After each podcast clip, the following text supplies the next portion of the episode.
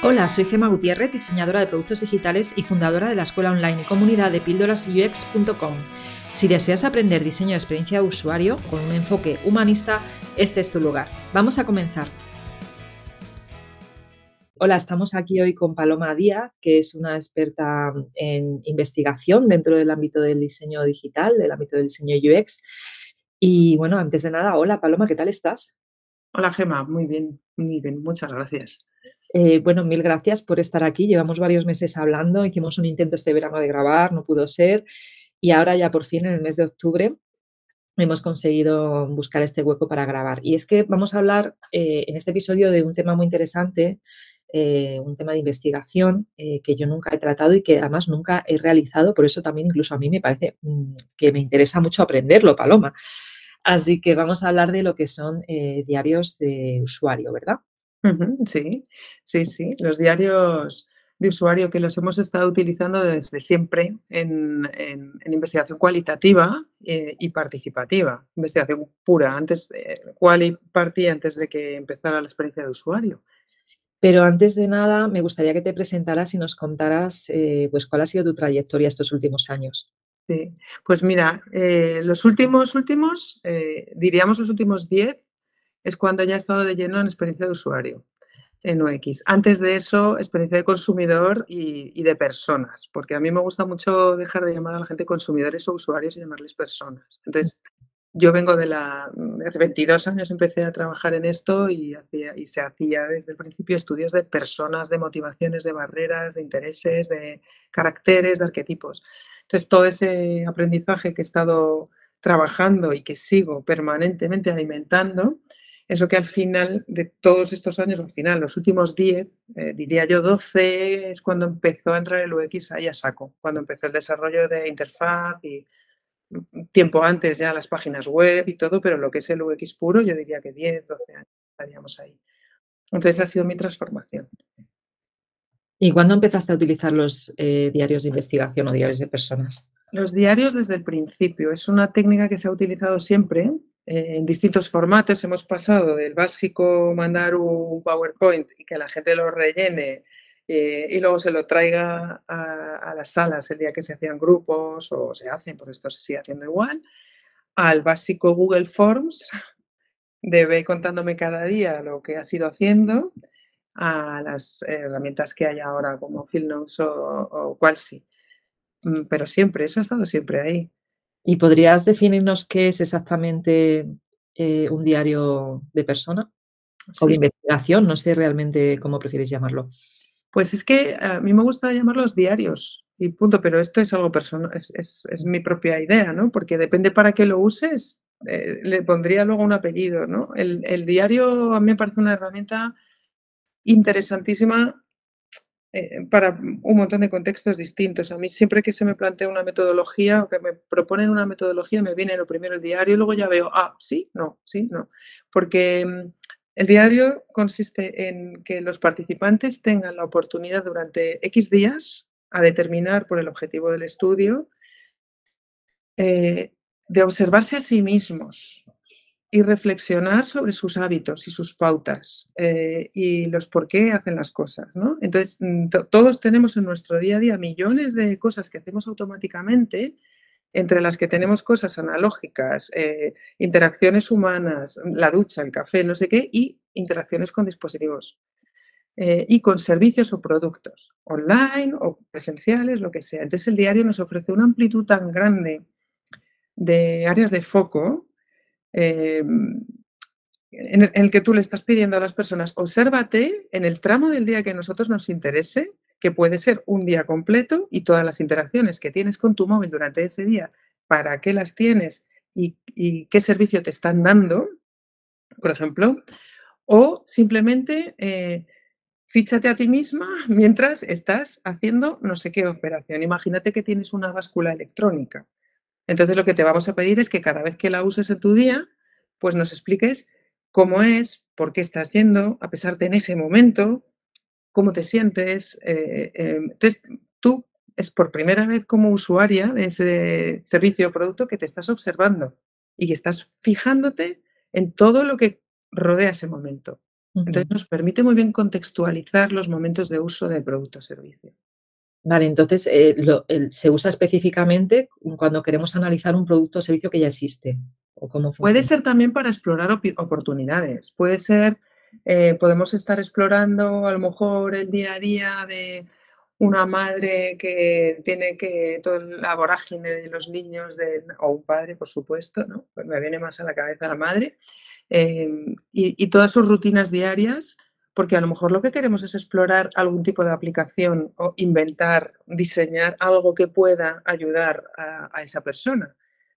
Em, hace poco estuve entrevistando a una a una emprendedora que había hecho a a través de su propia observación una aplicación para la lactancia.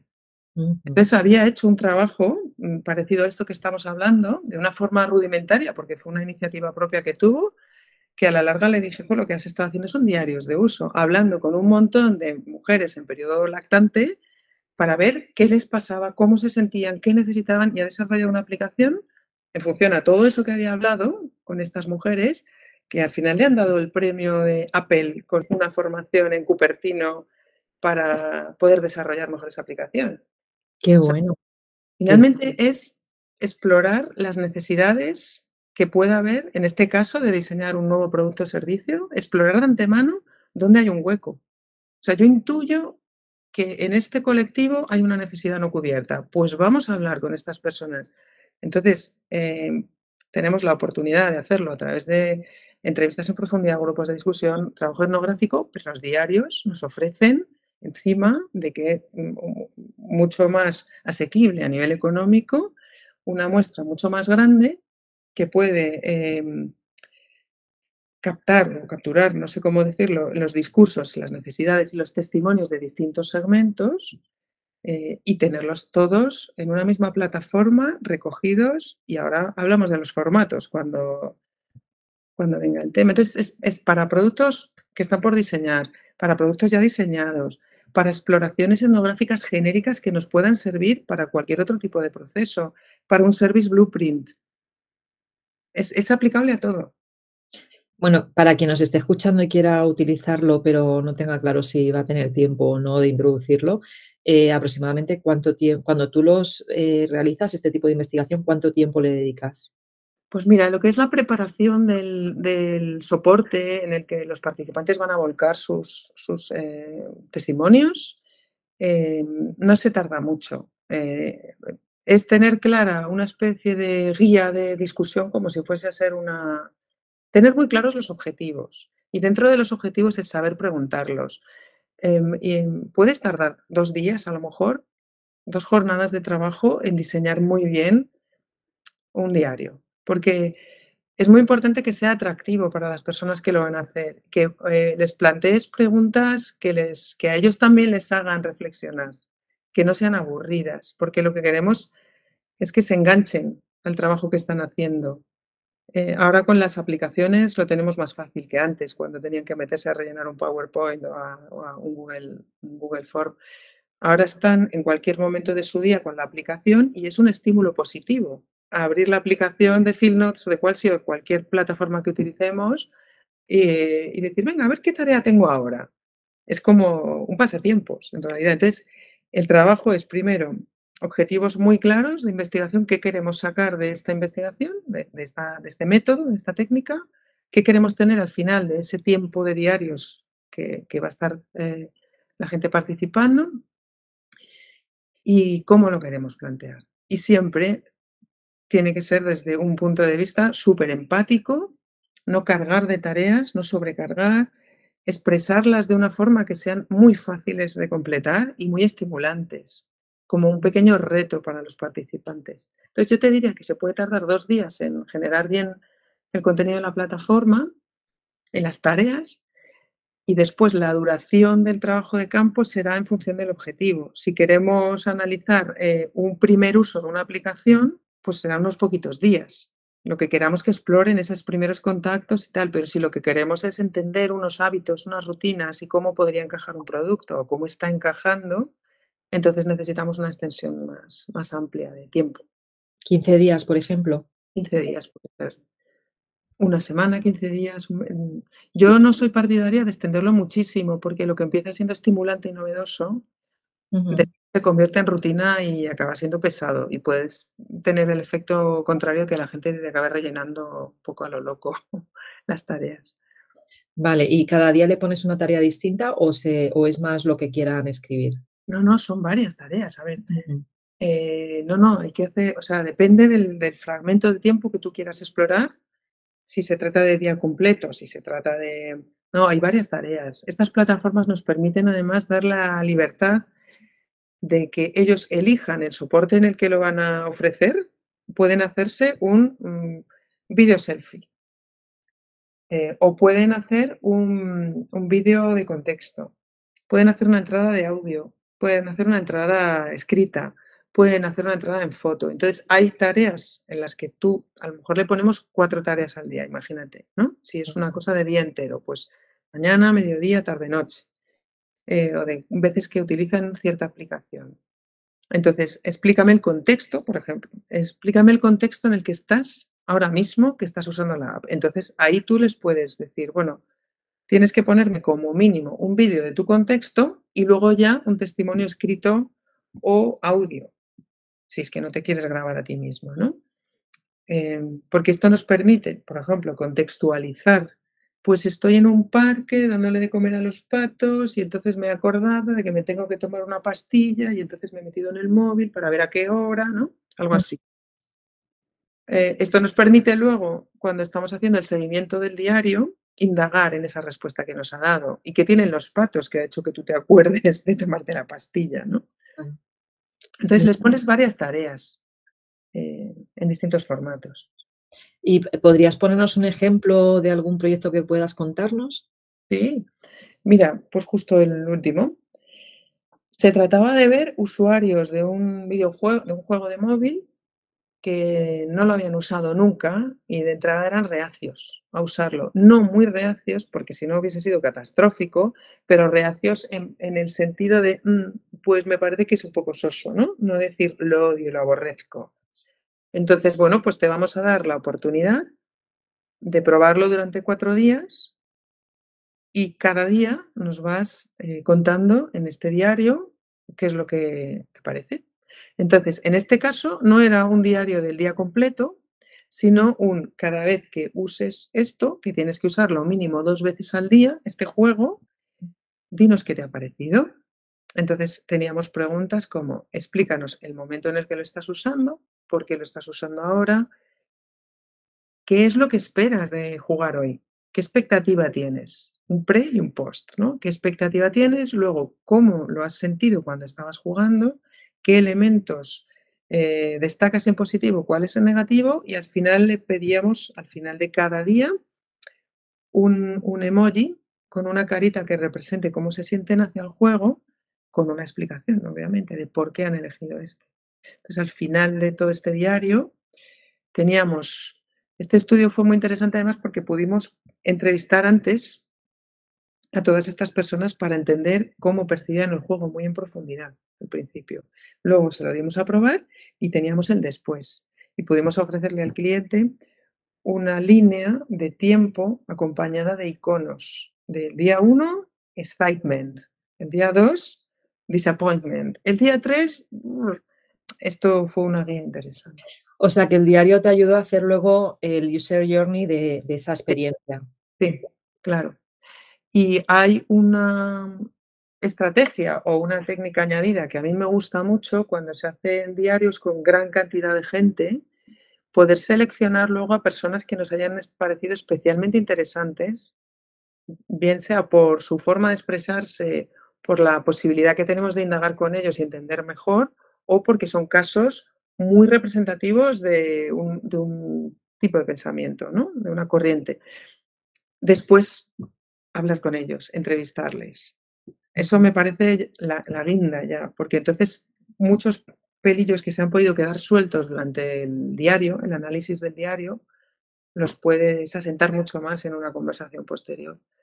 ¿Y cómo cómo fue ese, mm, eh, o sea, los insights que recogisteis luego, eh, cómo fue un poco ese proceso de investigación. O sea, ¿qué, ¿qué, le dijisteis al cliente? ¿Qué conclusiones hubo? Así que puedas contarme, claro. Le explicamos cosas muy interesantes porque precisamente hubo varios casos en, esta, en las personas que participaron en este diario que asumían, eran personas que estaban, eh, rechazaban bastante, eh, estaban intentando usar menos el móvil. Uh -huh. Eran pues un perfil que luego consideramos digno de un segundo estudio, que eh, pues eran como cierta conciencia digital. Entonces estaban rechazando en general jugar, se habían quitado todos los juegos del móvil o casi todos y pensaban que esto les iba a resultar demasiado adictivo, iba a ir en contra de sus propios objetivos. Y resultó que encontraron en este juego una, eh, una especie de aliciente de concentración, de atención, de poner su atención en algo durante un rato, una, una cosa de brain training de alguna manera. De... Entonces le sacaron un beneficio al juego que no se había contemplado en principio. Y esto lo conseguimos gracias a, a, los diarios. Llegar a esta conclusión fue en mucha parte gracias a los diarios, porque les hicimos observar detenidamente cómo se sentían cuando estaban jugando. Eso no lo puedes hacer en una entrevista normal de, usuario, porque eh, no está jugando en el tiempo, ¿no? Otra cosa es un test de usabilidad. Ahí te va a decir lo que le gusta, lo que no, lo que fluye, lo que no, eh, cómo lo pondría, pero un cómo te sientes en este momento, cuál es tú después de jugar 20 minutos, qué pozo ha dejado esto en ti. Esto es cuestión de una autoobservación que solo nos ofrece un diario. Y que además te ofrece un diario cuando estás sola con, usando esa aplicación, porque si estás en un test de usabilidad sabes que te están viendo, claro. la experiencia es distinta, claro. Ofrece una, una posibilidad de autoexploración eh, mmm, mmm, discreta, ¿no? individual, eh, no juzgada, porque lo que te van a reportar es, es posterior. Entonces, es muy interesante. Y como te digo, no solo para, mm, para aplicaciones concretas, puede ser para productos o servicios que no sean directamente una aplicación, ¿no? Eh, hace poco también hice uno relacionado con un alquiler de coches, que era un proceso todo, totalmente online. Es uno de los primeros rentacar que ya son sin, sin personas, con un, con, con un punto de, un tótem en el aeropuerto en el que tú metes un código y te dan la llave y te dan un mapa de dónde está el coche aparcado. Entonces, eso también lo trabajamos. Propuse un diario de, de la experiencia de usuario desde que están en su casa buscando el coche hasta que culmina la experiencia viajando. Entonces, ese es otro tipo de diario, porque este es más un customer journey, pero igualmente el, diario cabe ahí también perfectamente, ¿no? Desde el momento en el cómo eliges compañía, por qué la eliges, eh, cuáles son tus expectativas hacia el viaje y qué importancia tiene en este momento de plantearte viajar el alquiler del coche y qué esperas del alquiler del coche. Entonces, toda esa reflexión la están haciendo. Otro de los grandes usos que tiene el diario es preparar a los participantes para, para participar en una entrevista o en un grupo de discusión, porque vienen con, con, el trabajo ya pensado, ya vienen un poco con la reflexión hecha sobre, sobre el tema del que luego vamos a hablar o eh, la usabilidad del producto o servicio que sea. Muy bien, qué interesante, Paloma. Eh, bueno, pues eh, nada, no te voy a quitar más tiempo porque además eres freelance, sé que tienes trabajo por delante hoy y, y, y con nuevos clientes. Y quien quiera pues, saber más eh, de ti, dejaré tu enlace a LinkedIn si te parece bien en el artículo relacionado, por si te quieren conectar.